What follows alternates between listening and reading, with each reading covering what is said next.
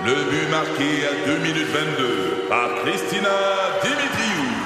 Avec l'aide de Sebastiano Brunet, Lucie Beaulieu, Tarek Malki, Jenny Agostino, Eddie Chen, Emmanuel Jean-Pierre. Au hockey, comme en immobilier, pour réussir, ça prend toute une équipe.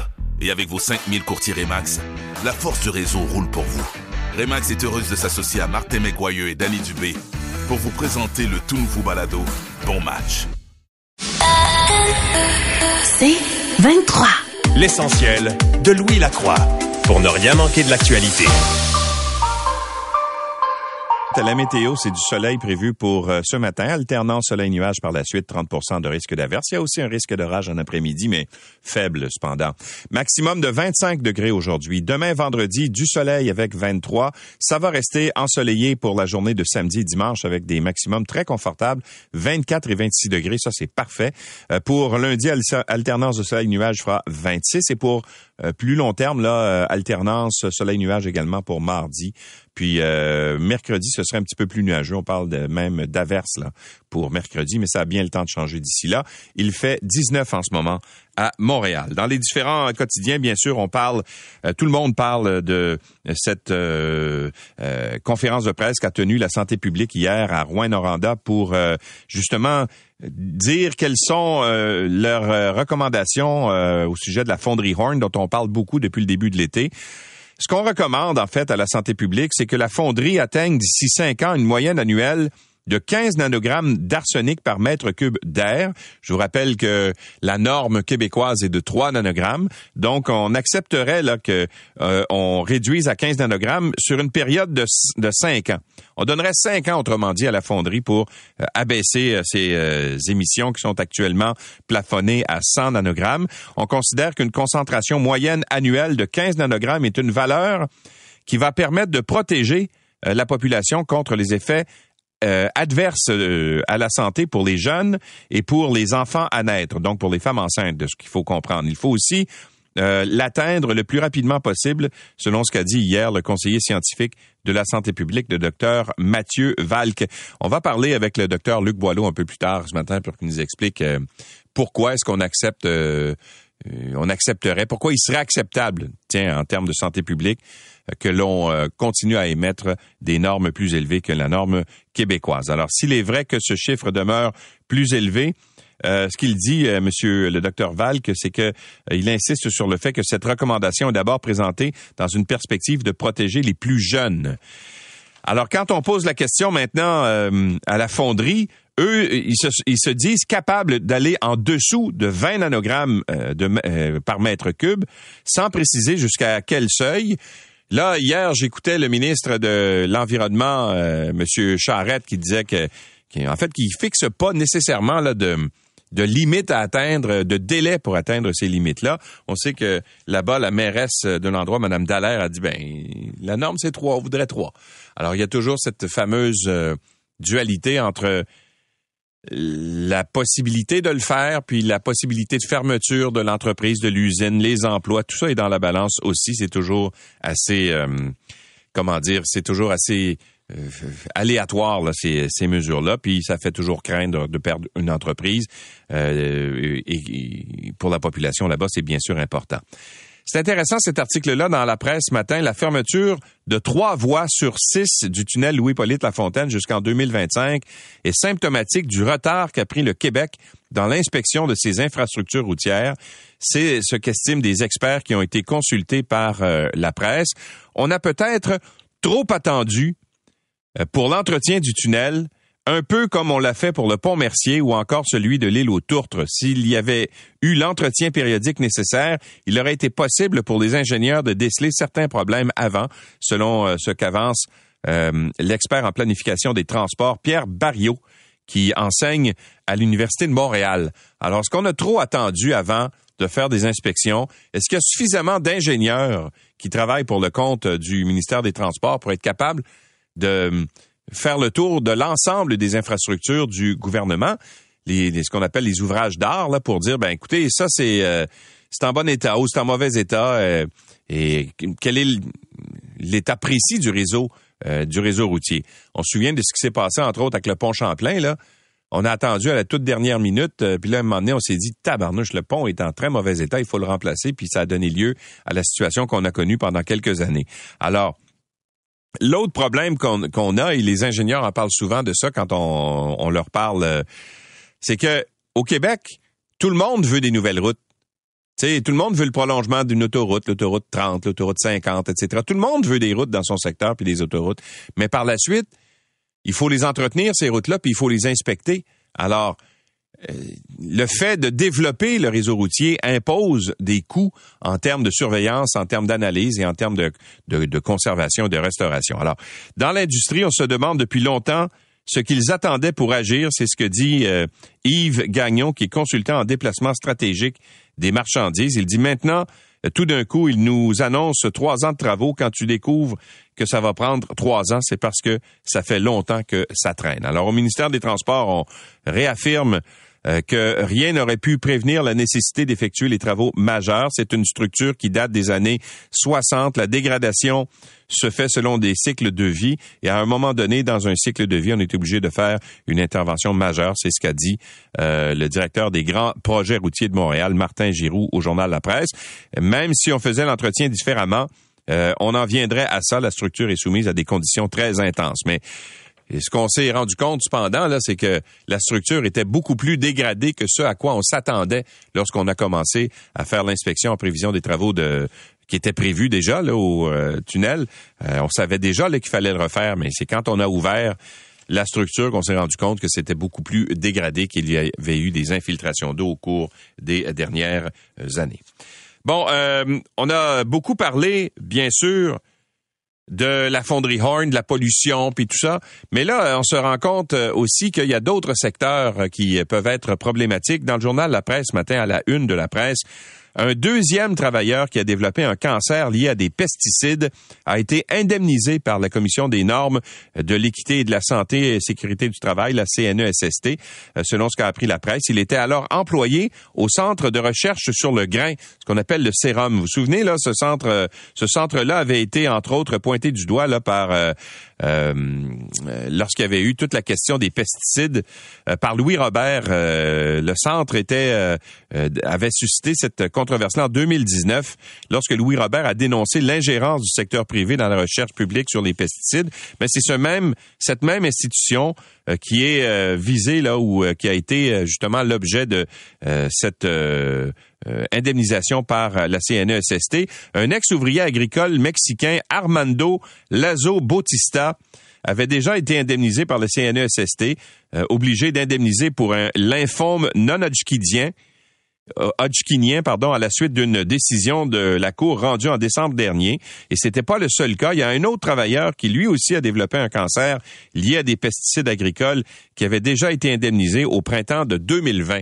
Alors c'est le deuxième cas connu. Euh, cet autre cas de cancer lié aux pesticides a été reconnu admissible euh, en mai 2020. Il s'agit d'un ouvrier agricole qui a souffert d'un cancer de la prostate. Il a travaillé de nombreuses années au sérum. Et là, ben, ça soulève plein de questions. Il y a une dame, une ancienne employée du sérum, qui se demande maintenant si le cancer du sein dont elle a souffert n'avait pas été causé, par, par, exemple, par les pesticides. Elle se dit, ben là, s'il y en a d'autres qui ont été qui ont eu de, de, de tels cancers. Pourquoi est-ce que euh, moi, je, ce serait différent? Elle s'appelle euh, Roxane Alexandre. Elle a reçu son diagnostic en 2010. Son médecin lui avait dit à l'époque que, euh, bon, il n'y avait pas de, de, lien reconnu entre ce type de cancer et les pesticides. Donc, elle n'a pas demandé d'indemnisation, mais maintenant, elle se pose la question, avec le travail qu'elle faisait, elle dit, est-ce que j'étais vraiment... Elle dit j'étais vraiment beaucoup en contact avec les pesticides? Alors est-ce que c'est pour cette raison-là qu'elle a développé ce type de cancer Alors ça soulève plein plein de, de questions. Il faudra peut-être qu'on se penche de façon plus importante là-dessus. Mais on sait également que les les, euh, les Monsanto de ce monde là qui développent les, les pesticides, va vous dire une chose quand vient le temps d'aller devant les tribunaux, les autres ils sont extrêmement riches. Le Monsanto, ça appartient euh, à Bayer entre autres choses. Là, c'est c'est une multinationale euh, extrêmement riche et qui a beaucoup de moyens pour se défendre. Alors c'est toujours difficile de les poursuivre, de les amener devant les tribunaux. Euh, la une du Devoir ce matin me fait poser certaines questions. Euh, c'est très intéressant leur article où on parle de l'ajout euh, publicitaire sans fin sur Facebook. Vous savez, les gouvernements nous ont dit au cours des dernières années, ben là les les Gafa, là, les les Facebook de ce monde, les Google, etc viennent euh, siphonner de l'argent aux médias parce que souvent on va prendre le contenu médiatique qu'on va mettre sur les médias sociaux, puis les médias vont pas chercher de redevance pour ça, et donc euh, ça pose certains problèmes. Puis les gouvernements ont dit il faut trouver une solution. Ça fait en sorte que nos médias traditionnels manquent de financement. Euh, ils sont leurs revenus sont, sont siphonnés par ces Gafa qui sont comme des espèces de vautours qui tournent autour de du contenu finalement qui coûte cher à produire pour les entreprises de presse. Puis là, on se fait un peu un peu enlever euh, les profits de ça. Et même les gouvernements disent, ben là, les Gafa, les Facebook, tout ça, paient pas leur redevance, paient pas de taxes sur la publicité parce que ces revenus-là sont envoyés un petit peu partout dans les centres, dans les, en fait, les, les, les, endroits où ils ont leur leurs sièges sociaux, c'est-à-dire aux États-Unis, dans le cas notamment de Facebook. Or, ces gouvernements qui disent que les GAFA ne paient pas leur dû puis qui veulent légiférer, arrêtent pas d'acheter de la publicité sur ces plateformes-là dont on dit qu'ils payent pas leurs impôts comme ils devraient le faire. Et l'article du journal Le Devoir ce matin est assez éloquent à ce sujet. Le Parti libéral du Canada et le Parti conservateur continuent d'envoyer des milliers de dollars par semaine à la plateforme californienne Facebook en échange de visibilité. Euh, donc, euh, le devoir a effectué une espèce de compilation, si on veut, euh, au cours des, de, de, la dernière année des revenus publicitaires de Facebook qui proviennent des différents partis politiques. Alors, est-ce que tous les mandats libéraux doivent être arrêtés? La question est posée en anglais dans une publication Facebook qui est commanditée par le Parti conservateur du Canada. Alors, le message euh, est apparu sur plus de 250 000 écrans canadiens, lit-on dans euh, l'article du Devoir, et ça a coûté 3 000 dollars. Alors, on a pris l'argent, 3000 pièces, on envoie ça à Facebook, puis Facebook paye pas ses impôts ici, puis tu dis, bah, c'est pas grave. Pendant ce temps-là, euh, évidemment, on continue de vouloir légiférer, mais on, on achète quand même de la publicité là-bas. Alors, hors période électorale, c'est l'opposition officielle conservatrice qui dépense le plus en publicité sur Facebook et Instagram avec une moyenne de 4042 dollars par semaine. C'est quand même beaucoup d'argent. Les partis politiques canadiens sont d'importants clients, dit-on, de Facebook, surtout lors des campagnes électorales. La promotion de la page du premier ministre Justin Trudeau à elle seule a coûté 175 000 dollars euh, lors de chaque semaine de campagne électorale en 2021.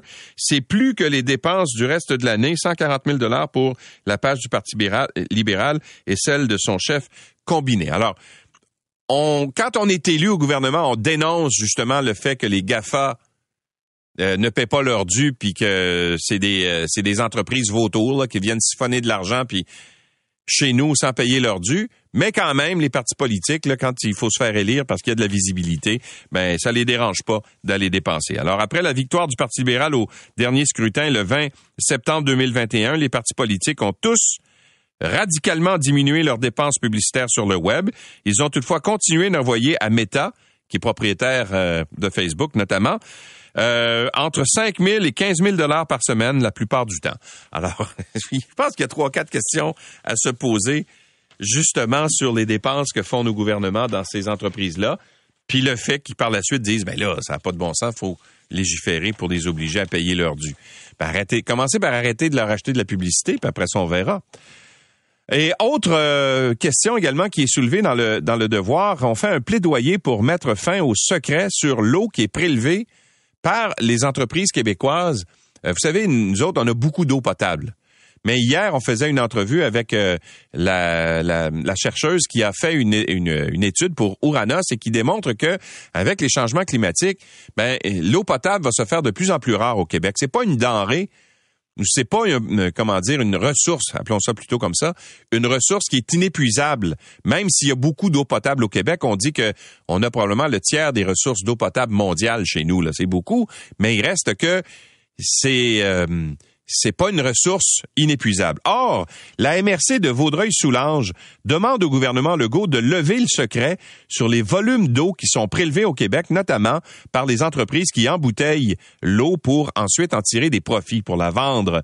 Alors, les élus exigent que le gouvernement du Québec accorde un caractère public aux données sur le prélèvement de l'eau euh, et donc, euh, il faudrait qu'on apprenne, qu'on puisse savoir combien justement d'eau euh, potable est utilisée par nos industries, qui paient à peu près rien finalement pour y avoir recours. Juste pour vous donner une idée là, en 2018, Il y a 2 milliards de litres d'eau qui ont été embouteillés au Québec. Ça a généré, tenez-vous bien, des revenus pour le Trésor québécois de 150 000 dollars. 2 milliards de litres d'eau. C'est de l'eau beaucoup, là. Alors, euh, la même année, l'Ontario avait touché 23 millions pour l'eau qui avait été prélevée sur son territoire, à titre de comparaison. Alors, les entreprises Amaro, Pepsi, Coca-Cola, Naya, Esca notamment, n'ont euh, pas à dévoiler publiquement les volumes d'eau qu'elles pompent au Québec en vue euh, de la vendre, mais on sait quand même que ça leur coûte à peu près rien finalement. Alors, euh, au Québec, le taux de redevance de base est de 2,50 par million de litres d'eau. Il existe cependant un tarif de 70 dollars par million de litres d'eau pour l'eau euh, en bouteille, la fabrication de boissons ou certains produits euh, minéraux et chimiques, dont les pesticides ou l'extraction de pétrole ou de gaz. Mais c'est minime par rapport au volume et au profit qu'on peut faire justement avec cette euh, ressource. Alors, il y a peut-être une réflexion à faire là, justement sur euh, l'utilisation de l'eau, mais c'est pas la première fois qu'on le dit et qu'on le euh, dénonce. Bon, à part ça, bien sûr, on parle de politique. ce matin, avec la présentation hier de Martine Biron, l'ex-journaliste de Radio-Canada, qui s'est défendu d'avoir manqué d'éthique en faisant le saut en politique. Et euh, donc, on va lui parler un peu plus tard à Martine Biron euh, vers 7h40 ce matin dans cette émission. Et euh, elle s'est fait reprocher d'être une candidate parachutée dans le, dans le comté de Chute de la Chaudière parce qu'elle ne vit pas dans ce comté-là. Alors là, on trouve toujours des espèces, on essaie de faire des liens, bien souvent. Là, on dit oui, mais elle n'est pas complètement étrangère à Chute de la Chaudière parce que sa mère a vécu là pendant 30 ans. mais Martine ne vit pas euh, sur euh, sur la rive sud. Je sais, je la connais, c'est une amie. Elle vit euh, sur, le, sur la rive nord de Québec.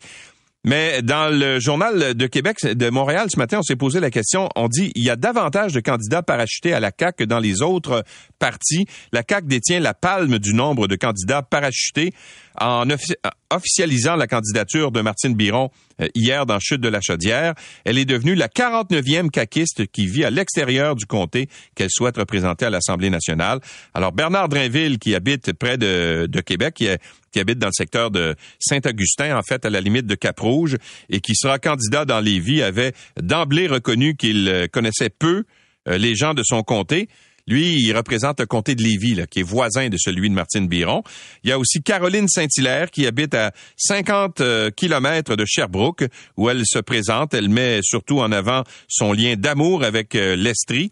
Alors, si on fait le décompte, la CAQ compte jusqu'à jusqu'à présent 43% de ces candidats qui vivent à l'extérieur de leur comté. En comparaison, Québec solidaire fait mieux. 38 candidats euh, extérieurs, c'est donc 33 des candidats de, QS qui ne vivent pas dans leur compte. L'essentiel de Louis Lacroix pour ne rien manquer de l'actualité.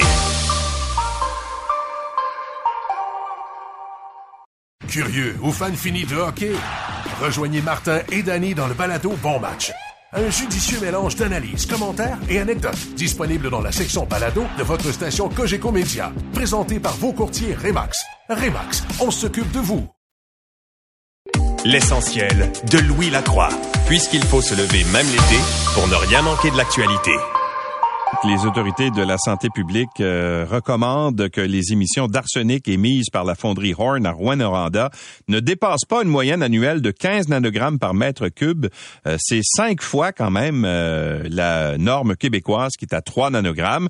selon le docteur Luc Boileau, qui était en conférence de presse hier à Rouen-Noranda, ben, il s'agit d'un seuil qui permet de protéger solidement la santé des bébés à naître et des enfants en bas âge, mais aussi les risques de, de cancer du poumon pour la population jusqu'à une certaine limite. Actuellement, les émissions de la fonderie, je vous le rappelle, atteignent une moyenne annuelle de 100 nanogrammes par mètre cube, c'est-à-dire 33 fois plus que la norme québécoise. La députée de Rouen-Noranda pour Québec solidaire, euh, qui est au cœur de tout ce débat depuis le, depuis le début. Euh, Émilise Lessard-Terrien est avec nous. Bonjour, Madame Lessard-Terrien. Bonjour Louis Lacroix. Alors, est-ce que ça vous satisfait d'abord cette, euh, cette annonce d'hier de la santé publique? C'est quand même une avancée parce qu'on sait maintenant euh, ce qu'il trouve acceptable ou non, là. Ben, c'est une avancée, mais là où le bas blesse, c'est qu'on n'a pas d'échéancier. Euh, moi, quand j'entends Dr Boileau euh, débarquer à Rwanda puis nous dire qu'au-delà du- d'une exposition à 15 nanogrammes, il y a des enjeux pour les femmes enceintes, pour les grossesses, Ouais. pour les, les naissances, les bébés à naître, les enfants. Les enfants peuvent perdre un point de QI. Moi, la question que je me pose, c'est combien de temps la CAQ va tolérer que nos enfants perdent du QI, naissent trop petits?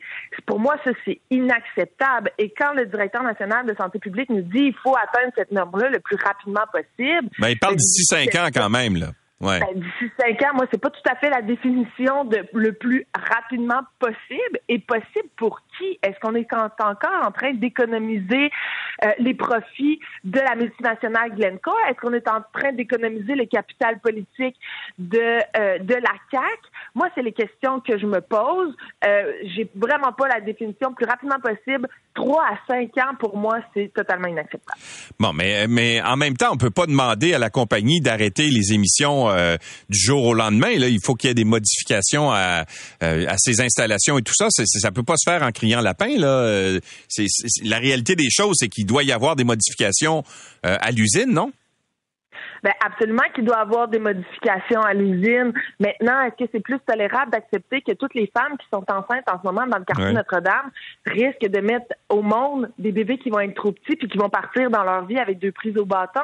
Est-ce que ça, c'est plus acceptable? Je suis pas certaine que c'est plus acceptable. Je pense pas que c'est encore une fois, après 20 ans où on sait que la fonderie doit euh, ajuster ses pratiques pour atteindre la norme québécoise, où ça fait 20 ans qu'il y a du, a du laxisme de la part des différents gouvernements qui se sont succédés, qu'il y a eu de la complaisance envers la multinationale. Euh, je suis pas certaine qu'au jour d'aujourd'hui, en 2022, avec tout ce qu'on sait, que c'est encore sur les épaules des individus qu'il faut faire peser le poids de la des impacts de la pollution de Glencore sur la santé des gens. là. On a des enfants à l'heure Ouais. actuelle à Rwanda qui ont leur QI d'hypothéquer parce qu'ils sont, sont exposés à de l'arsenic au-delà du 15 nanogrammes. C'est pas acceptable, ça. alors, il faudrait faire quoi selon vous? Il faudrait euh, arrêter la production, tenter aussi longtemps que euh, les installations ne sont pas adéquates pour limiter euh, limiter le- le- les émissions? Ben, moi, je prendrais pas de décision pour Glencore. Non, Le non, je comprends, mais vous dites, c'est parce que vous dites, c'est trop long les délais là qu'on, qu'on- pour atteindre cette cible là, parce que pendant ce temps-là, on continue à émettre et à mettre en, en danger la vie des, des enfants notamment. Alors, qu'est-ce qu'il faudrait faire? Il faudrait arrêter écoute- la production, préparer les installations puis repartir ensuite?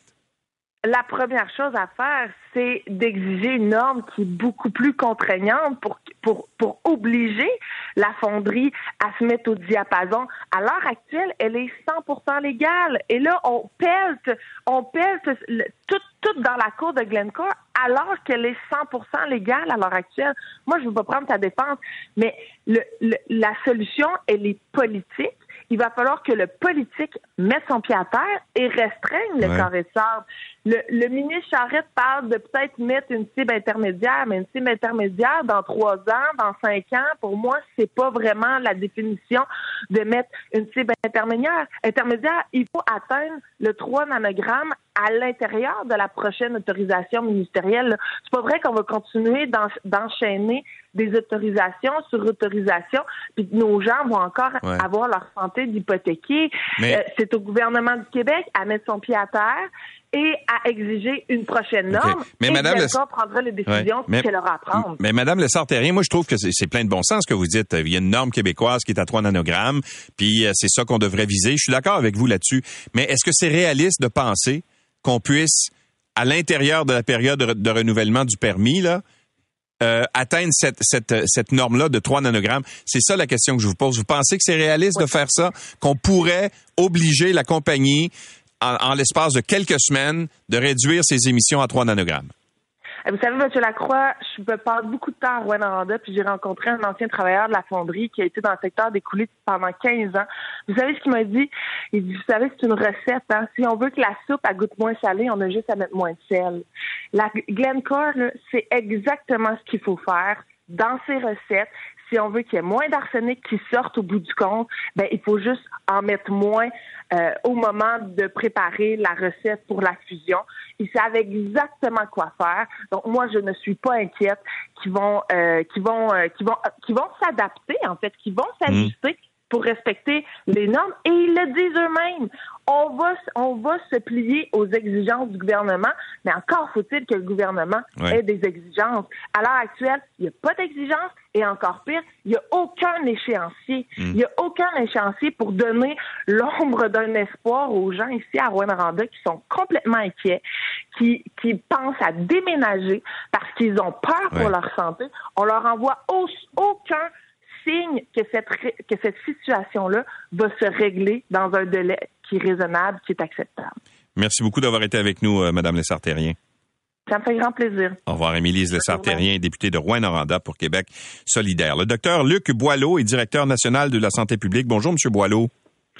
Bonjour, Monsieur Lacroix. Alors, vous avez entendu euh, Madame Lessard-Terrien. Elle, euh, elle pense qu'on devrait aller directement avec la norme de 3 nanogrammes, puis que c'est à la compagnie de s'arranger pour euh, rejoindre ces, ces, normes-là ou pour accéder à ces normes-là euh, très contraignantes qu'on pourrait lui imposer. Est-ce que c'est réaliste?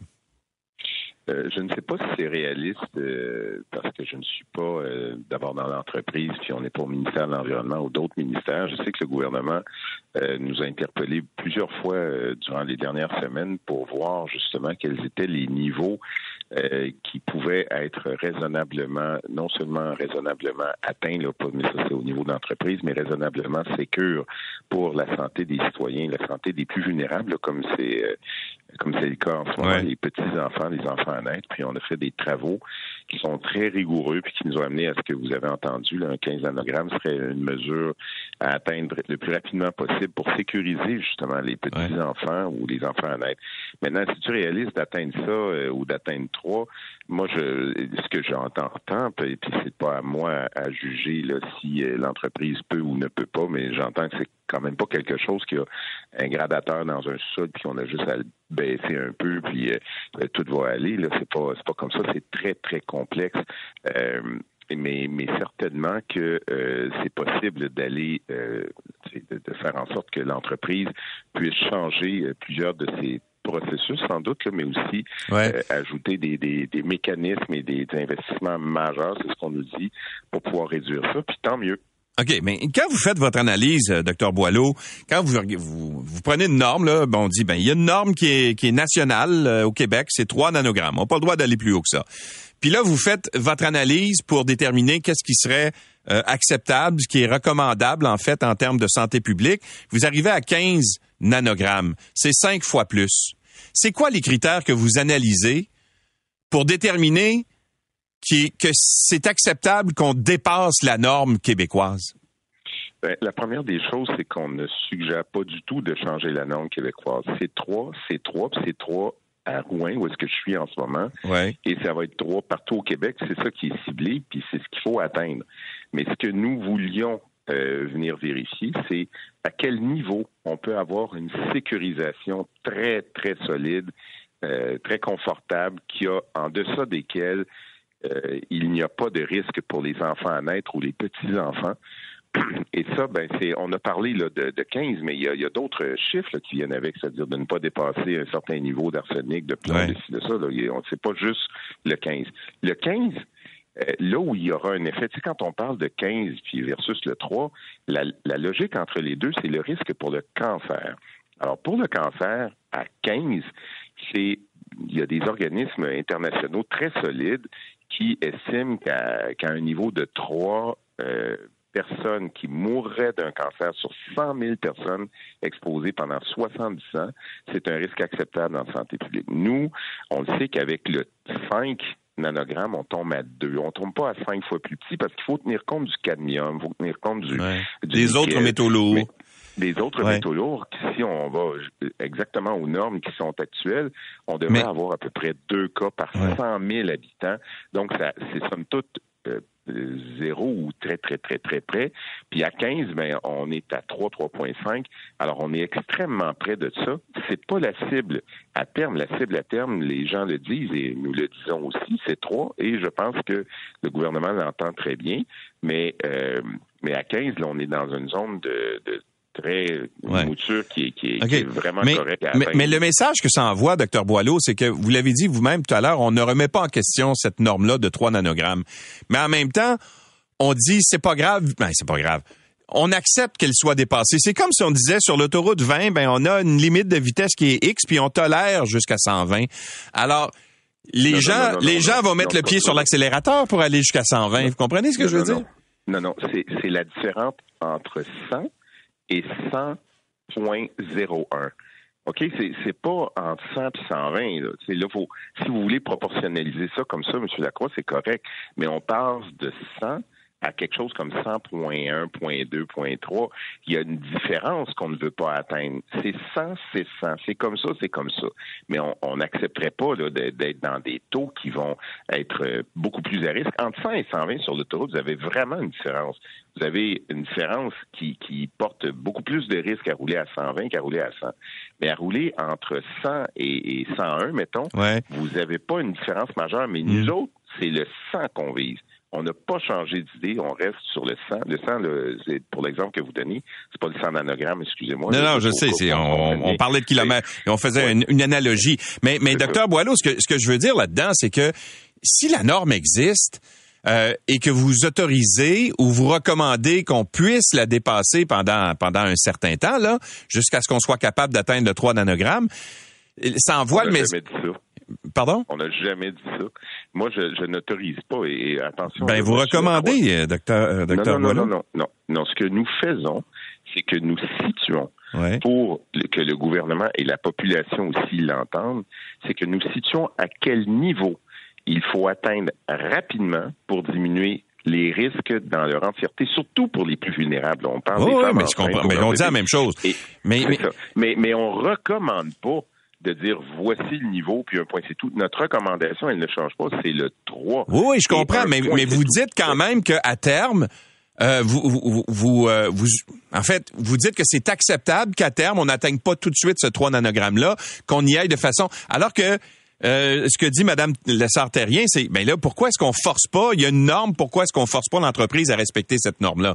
C'est ça le... Monsieur Lacroix, il y a des gens ici que j'ai vus, là, à Rouen, là, ça fait une couple de jours, là, qui en pleurent. Il y a, du, il y a de l'anxiété, là, puis euh, ça vient d'être dit aussi, il y a des gens qui sont extrêmement inquiets. Je quitte une rencontre avec les médecins là, pour vous parler, puis c'est, c'est bien correct, mais qui sont euh, préoccupés. Puis il y a du monde très inquiet parce qu'on leur a montré des chiffres qui ont, et, et là, ils ont l'impression, mon Dieu, tous nos problèmes sont dus à ça. Non. Il y a beaucoup de problèmes de santé euh, ici comme ailleurs, Mhm. et qui ne sont pas tous dus à cela. Il faut juste proportionner les affaires. Et notre objectif, c'est ici de venir porter une mesure qui dit à ce niveau-là, je pense qu'on va, on va régler le problème d'avoir des enfants, des plus vulnérables, des enfants à naître. Ça, c'est très important. Et on ne l'a pas atteint, là. Au moment où on se parle, là, c'est pas ça. Mais. Donc, il y a encore des gens qui dépassent ça. Mais nos niveaux que nous avons placés ne nous disent pas qu'à 16, tu sais, de 15 à 16, qu'on tombe dans un niveau très grave pour les enfants, je vous parle. L'objectif, c'est le 3, mais là, il faut réduire un peu la perception du risque et on l'a calculé comme il faut avec les meilleurs experts. On l'a révisé, on l'a challengé, on a tout fait ça. Et on reste aussi dans une zone où est-ce que on n'est pas... euh, si, si j'avais le temps de vous expliquer comment on situe le 15 puis le 200 puis toutes ces affaires-là, vous comprendriez qu'il y a une marge de sécurité autour de laquelle nous, nous restons confortables. Donc, ce n'est pas le cas que nous avons ici euh, des postures qui vont permettre à des enfants d'avoir un QI plus faible. Voyons donc, on n'est pas là du tout euh, en ce moment dans- avec les zones dont on vous parle. Ce n'est pas ça. On va rencontrer d'autres personnes. D'ailleurs, euh, Madame euh, euh, qui était avec vous il y a quelques instants, je la rencontrerai dans, dans le courant de l'avant-midi. Mais on veut juste ramener ça à une connaissance la plus authentique possible des risques qu'il y a là, tout en gardant le cap très sérieux que la situation actuelle, Ouais. elle est inacceptable. On ne peut pas accepter ça en santé publique d'avoir une situation comme ce qui est vécu à Rouen-Noranda. Soyons clairs là-dessus. Il faut aller au 3 le plus vite possible. Le plus vite possible, là, ça, ça commande toutes sortes d'impératifs industriels et autres. Tant mieux, le gouvernement l'entend bien, je crois. Mais quand on va être à 15, on va déjà avoir traversé Ouais. une bonne étape. Mais, mais il faut se rendre là le plus vite possible. Ouais. Restons vigilants. Ah, C'est inacceptable, mais on l'a quand même accepté pendant des années, docteur Boileau. C'est ça, c'est Oui, ça la question. Écoutez, ça, je le sais. Écoutez, sincèrement, j'arrive pas à comprendre comment on a pu, euh, parce que les données que nous avons, on, c'est pas des données qui sont euh, récentes d'une journée. Là. ça fait des années. Euh, Madame parlait de 20 ans. Moi, je vous parle de 40 ans. Là. On a vu des, des, des, portraits sortir il y a plus de 40 ans. Alors, comment ça se fait qu'on s'est rendu là ici? Moi, je n'étais pas ici, mais depuis que j'ai été informé de ça, on est très sérieux. Puis c'est pas acceptable. Il faut aller euh, le plus vite possible vers les corrections nécessaires. Et si on atteint le 15 déjà, c'est une méchante bonne étape pour protéger nos tout petits. Mais il faut aller au 3 pour être tout à fait équitable sur les risques dans toutes les populations ici, euh, ici, ailleurs dans la région et au Québec. Docteur Boileau, merci d'avoir été avec nous. Merci, M. Lacroix, et bonne journée. Au revoir. Luc Boileau est directeur national de la santé publique. L'essentiel de Louis Lacroix, puisqu'il faut se lever même l'été pour ne rien manquer de l'actualité. Bon, on a beaucoup entendu parler euh, hier, entre autres choses, de ce qui se passe dans le nord du Québec. Il y a une pénurie de personnel euh, soignant un peu partout à travers le Québec. On le sait, là, des infirmières. Euh, c'est dur à trouver par les temps qui courent. Le ministre de la Santé, Christian Dubé, a d'ailleurs dit hier qu'il allait se rendre au Nunavik dans les prochains jours pour faire un suivi quant à la situation critique là-bas qu'on vit là, dans le nord du Québec. C'est causé par la grave pénurie de personnel soignant. Donc, les citoyens là-bas disent, ben pourquoi est-ce qu'on n'envoie pas l'armée? Ça a été efficace dans les CHSLD. Euh, le ministre Dubé dit non, on fera pas ça, on va plutôt envoyer la Croix-Rouge. Quelle est la situation réelle là-bas? Qu'est-ce qui se passe? Est-ce que les citoyens sont en manque de services médicaux? La docteure Geneviève Bois est médecin de famille. Elle travaille dans le nord du Québec. Bonjour, docteur Bois. Bonjour. Alors, vous avez sans doute euh, lu euh, l'article hier, tout ça. Nous, on n'était pas au courant, mais c'est une situation que vous connaissez, vous, dans le nord du Québec. Vous savez depuis un certain temps qu'il y, a un problème d'accès aux soins, n'est-ce pas? Certainement. Donc, on a vu euh, la, pénurie s'empirer dans les derniers mois et années pour atteindre vraiment le, le, fond du baril euh, cet été, si on peut dire. Euh, mais certainement, c'est une situation qu'on voit évoluer depuis un certain temps. Puis c'était un, peu troublant de voir que ça n'avait aucun écho dans, le sud du Québec, alors que quand on parle du nord du Québec, de villages qui parfois n'ont pas accès à la route, là, tous les villages du Nunavik. Ouais. Euh, on peut pas simplement se dire euh, je vais aller à la ville d'à côté, l'hôpital d'à côté, euh, qu'un dispensaire doive réduire ses services uniquement aux services critiques ou fermés. C'est absolument ça, ça aurait été absolument impensable il y a un certain temps et il l'est beaucoup l'est pour beaucoup de Québécois, là, je crois. Donc c'est peut-être dur de comprendre la réalité d'être dans une communauté où on n'a pas d'autre accès facile et que le, le, seul centre de santé du village là, doivent réduire ses services à ce point-là. Alors, c'est quoi la situation, par exemple, de, des, services? Est-ce qu'il y a des centres, euh, euh, des dispensaires ou des centres de soins qui sont littéralement fermés parce qu'il manque de personnel pendant de longues périodes? Donc, qu'on fait à mesure que, à mesure qu'on manque de personnel, à mesure qu'on manque d'effectifs, c'est qu'on va réduire les services offerts en, en mettant l'emphase évidemment sur les services les plus urgents. Donc, on passe, si on manque un peu de personnel, aux services essentiels, puis si on en manque encore plus, aux services critiques. Donc, euh, avoir les services critiques, ça veut faire dire faire face là, aux, euh, aux, aux, grandes urgences là, qui peuvent avoir lieu 24 euh, heures sur 24, 7 jours sur 7, puis euh, obtenir là, un minimum d'accès le jour pour les, les urgences un petit peu plus mineures. Euh, donc, essentiellement, ça veut dire qu'il y a beaucoup de centres de santé qui, qui sont fermés. On peut pas juste rentrer là, ou qui donnent très peu de rendez-vous. Et puis qu'on va faire un certain le triage téléphonique pour essayer de, de voir qui doit vraiment être vu euh, euh, rapidement. Ça veut aussi dire qu'on gère juste les urgences. Donc, on, on éteint les feux jusqu'à un certain point euh, dans beaucoup de, de, communautés. Et puis, ça veut dire que c'est d'autres activités là, qui, qui sont mis de côté. Là, on pense à la vaccination des enfants, on pense au suivi des infections transmissibles sexuellement et par le sang ou au suivi des maladies chroniques, que ce soit diabète, hypertension, euh, santé mentale. Euh, c'est des activités qui vont être mises de côté là, temporairement. C'est juste que quand temporairement traîne, ben là, ça devient quelque chose euh, d'autrement différent à vivre. Là. Ça veut dire qu'il y a quoi? Il y a, je pense, c'est 8000 personnes dans le nord du Québec, là, dans, dans les différentes communautés qui sont touchées euh, particulièrement par ce, cette, euh, cette pénurie de, personnel. Ça veut dire que ces gens-là ont pas les mêmes, ont pas accès à la même qualité de soins que dans le reste du Québec. C'est ça que ça veut dire. Parce que vous dites, on, va au plus, euh, au plus pressant puis au, au, plus urgent. Mais on va pas voir un médecin pour le fun, là. Généralement, quand on va voir un médecin, même quand c'est pas urgent, c'est parce qu'on a un problème. Tout à fait. Je pense que la plupart des gens qui, qui appellent veulent être vus. Euh, ensuite, il y a un certain, des, des fois, l'urgence perçue euh, n'est pas une véritable urgence médicale, mais effectivement, c'est pas c'est pas correct de pouvoir dire aux gens, on peut pas vous voir euh, d'ici Ouais. les, les calendes grecques non plus. Là. Donc, euh, c'est sûr qu'on réévalue, on fait des suivis. Tout le monde fait vraiment son possible. Ce qu'on ce qu'on voit, puis euh, sur le terrain, c'est des médecins, des infirmières euh, qui qui font un travail là, euh, qui vont au-delà du, du nombre d'heures qu'ils sont censés travailler, qui vont au-delà des tâches qui leur sont attribuées, qui travaillent extrêmement fort parce que on, quand on est dans une communauté où il n'y a pas de route, c'est sûr que si on se fait l'appeler la nuit, même si c'est la 62e fois qu'on se fait appeler en une semaine, on va se lever puis on va y aller. Euh, mais ce qu'on fait, c'est qu'on étire l'élastique jusqu'à temps qu'il lâche pour les quelques soignants qui restent. Puis ça, c'est pas un plan euh, qui a de l'allure à long terme de dire on va brûler les quelques personnes qui n'ont pas encore Ben, sauté du navire. Mais voyez, docteur Bois, c'est la question que j'allais vous poser. Pourquoi les gens restent pas? Parce que il y a une raison pour laquelle il y a une pénurie. Là. Les gens restent pas dans le, le, le, personnel de la santé. Euh, S'ils quittent, il y a une raison. Là. Vous parlez de, de, de- d'un surcroît de travail, c'est ça? Mais je pense que la pénurie de, de personnel soignant là, existe depuis des années. Euh, on l'a vu venir depuis longtemps. Euh, elle s'est définitivement empirée à cause du contexte de la COVID. Ouais. Elle va toujours être sentie de façon plus dramatique dans les régions éloignées euh, que dans les grands centres. Euh, et puis, il y a évidemment là, pas euh, une seule raison.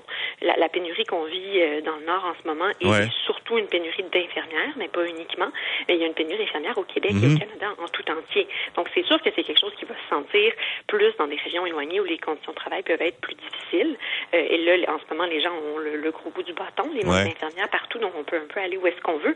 Mais il manque d'infirmières partout au Québec. C'est pas comme si elles étaient toutes rendues là, euh, spécifiquement à Trois-Rivières ou à Shawinigan. Là, il y en manque partout. Euh, il y a des blocs opératoires qui ont la difficulté à opérer au Québec. Il y a des Ouais. urgences qui en peuvent plus au Québec. Donc, c'est juste que c'est c'est senti particulièrement dramatiquement quand on est dans une communauté isolée, puis que là, on parle de zéro à deux infirmières. Là. Et- Donc, il y, a, il y a être 30 pour faire le travail de 40, ce que, Ouais. ce que je justifie pas, puis que je veux pas encourager, mais il y a aussi être 1 pour faire le travail de 4. Là, là, c'est Ouais. plus la C'est plus la, même. euh, circonstance. exactement. Puis je vais vous poser la question contraire en terminant. Pourquoi vous, euh, euh, vous travaillez dans, dans le Grand Nord? Ben, il y a plusieurs personnes qui restent, mais on, on a tous des conditions de travail différentes puis des, des, des conditions de vie qui nous euh, conviennent, qui sont différentes. Puis on veut pas garder les gens juste euh, un an ou deux. On veut pas garder les gens juste deux ou trois semaines. On veut les garder pour longtemps.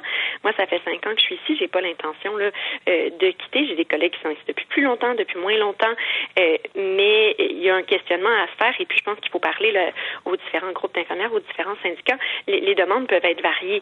Euh, oui, des fois il y a la question euh, du salaire, mais il y a aussi la question là, de, de la qualité de vie. Faire 36 semaines de travail Ouais. en ce moment ici, quand on a, euh, quand on est appelé presque tous les jours, quand on est de garde constamment, ben c'est inhumain. Donc Ouais. il y a aussi une question de, de qu'est-ce qu'on peut faire pour améliorer les, les conditions de, de travail de ces personnes-là, puis les, les conditions de vie euh, de tout le monde dans la communauté aussi. Là. Docteur Bois, merci d'avoir été avec nous, d'avoir euh, témoigné justement de la situation là-bas. Et euh, ben bon, euh, bonne chance euh, dans le recrutement de personnel, c'est important. Merci d'avoir été avec nous. Au revoir. Docteur Geneviève Bois est médecin de famille. Elle travaille dans le Grand Nord euh, du Québec, dans le secteur de Coudjoie-Rapic, notamment. Ça, c'est entre la baie James puis la baie du Thon. C'est- C'est loin. L'essentiel de Louis Lacroix pour ne rien manquer de l'actualité. Curieux ou fan fini de hockey? Rejoignez Martin et Danny dans le balado Bon Match. Un judicieux mélange d'analyses, commentaires et anecdotes disponible dans la section balado de votre station Cogeco Média. Présenté par vos courtiers Remax. Remax, on s'occupe de vous. L'essentiel de Louis Lacroix, puisqu'il faut se lever même l'été pour ne rien manquer de l'actualité. Bon, maintenant, euh, il y a un article intéressant ce matin dans le journal euh, La Presse où on se pose la question de savoir est-ce que on a trop attendu avant euh, de lancer des, des, travaux, en fait d'inspecter finalement euh, le tunnel Louis-Polyte Lafontaine qui va être fermé jusqu'en 2025. Là, il y a trois voies qui seront fermées en alternance. Alors, il y a un grand questionnement qui se pose à savoir quels ont été les délais. Est-ce qu'on a manqué les inspections? Est-ce que finalement euh, euh, l'expertise euh, manque pour être capable d'analyser l'ensemble des, ouvrages d'art au Québec? Parce que c'est bien beau de développer un réseau routier, mais encore faut-il être capable de l'inspecter et de l'entretenir. Andy euh, est secrétaire trésorier de l'Association professionnelle des ingénieurs du gouvernement du Québec. Bonjour, Monsieur Guiaz. Bon matin, Monsieur Lacroix. Est-ce que euh, ça s'est fait dans les règles de l'art, selon vous, les inspections qu'on a fait au tunnel Louis-Polyte Lafontaine, pour se rendre compte finalement qu'il est beaucoup plus endommagé que ce qu'on croyait?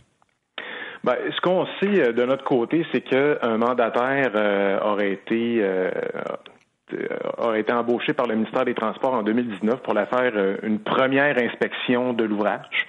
Donc, on appelle ça un relevé de dommages. Euh, puis là, ce qui est arrivé, c'est qu'il y a un second relevé de dommages qui a été réalisé par un entrepreneur qui, euh, qui a été fait récemment, là, qui, euh, qui démontre finalement qu'il y a beaucoup plus de surface endommagée à l'intérieur du tunnel, ce qui force finalement le, ministère des Transports, encore une fois, à être un peu réactif devant ces infrastructures. Ben, quand vous parlez d'un mandataire, vous parlez d'une firme d'ingénieurs en 2019, c'est ça? Ce sont des ingénieurs autres que les ingénieurs du gouvernement. C'est une firme privée, autrement dit. Exactement. C'est une firme privée. Puis nous, ce qu'on reproche un peu au ministère des Transports, c'est de dire, écoutez, là, vous avez des infrastructures qui sont majeures sur votre réseau routier, puis on les connaît. Euh, pourquoi ne pas dédier là des équipes d'ingénieurs avec puis là, quand je parle d'équipes d'ingénieurs, ce ne sont pas juste des ingénieurs. Là, je parle de tous les corps d'emploi, euh, les techniciens, les secrétaires, dédier vraiment euh, des, des équipes en plus grand nombre. Parce que là, ce qu'il faut comprendre, c'est qu'on a des ingénieurs qui travaillent sur ces dossiers-là, mais ils sont trop peu nombreux. Puis c'est un peu l'idée d'aller chercher des mandataires. C'est que c'est pour pallier un peu le travail que les ingénieurs devraient faire à l'interne. Mais laissez-vous euh, entendre que ce mandataire-là, en 2019, qui a visiblement pas vu l'état euh, des dommages, là, parce que ça s'est pas fait du jour au lendemain, euh, est-ce que vous laissez entendre qu'il aurait mal fait son travail? Non, c'est pas ce que je sous-entends ce matin parce que honnêtement, je suis pas en mesure d'affirmer dans quelle situation qui a pu faire son relevé de dommages. Est-ce qu'il y a eu des entraves à la circulation quand il les a fait? Euh, est-ce que ça a été fait sommairement justement à cause du trafic? Puis dans quelles conditions le relevé de dommages qui a été réalisé par l'entrepreneur a été réalisé? Fait que ça, j'ai pas j'ai pas cette information-là ce matin. vous savez, là, euh, on n'est pas contre euh, le privé. ils sont indispensables à l'entretien du réseau routier, tout comme nous. ce qu'on reproche actuellement, c'est que on, on devrait être complémentaires et on ne l'est pas parce que on, donne le, ministère des Transports donne beaucoup trop de contrats à l'externe. Euh, c'est ça qu'on a dit dans la présente négociation. Puis c'est pour ça qu'il y a un comité sur la sous-traitance où est-ce qu'on va siéger avec le ministère des Transports. Mais là, faut comprendre que c'est le troisième comité de ce genre-là qu'on fait. Euh, puis là, on espère que ça va fonctionner. Bon, Monsieur Gaz, je, posais la question ce matin parce que tout le monde veut avoir euh, des, des, des, prolongements d'autoroute, puis des viaducs ici, puis un échangeur là, puis tout ça. Puis c'est normal, là, on veut améliorer notre réseau routier, puis l'étendre, etc. Mais à chaque fois qu'on fait un kilomètre de route là au Québec, là, ben, il faut l'inspecter puis l'entretenir, ce kilomètre de route-là. Alors, est-ce qu'on développe notre réseau routier euh, trop vite pour la capacité qu'on a au Québec là, de l'analyser puis de voir dans quel état il est. C'est certain que le réseau routier québécois est un peu particulier parce qu'on a quand même beaucoup de kilomètres à couvrir pour la population qu'on a. Euh, vous savez, en Europe, euh, je suis allé justement en Suisse euh, cet été où est-ce qu'on a à peu près le même nombre de, de personnes, mais la Suisse est 50 fois plus petite que le Québec peut-être. Donc, est-ce que le ministère des Transports fait le suivi nécessaire? Euh, il y a des inspections qui se font annuellement de toutes les structures, ça c'est évident. Euh, maintenant, il faut peut-être repenser sur les types de structures dans, laquelle dans, dans, lesquelles on a envie d'investir dans, le futur. Vous savez, faire des inspections de tunnels, là, c'est peut-être pas mal plus compliqué que faire des inspections de ponts. Euh, le travail sous terre, c'est compliqué, puis des tunnels, on n'en a pas tant que ça au Québec.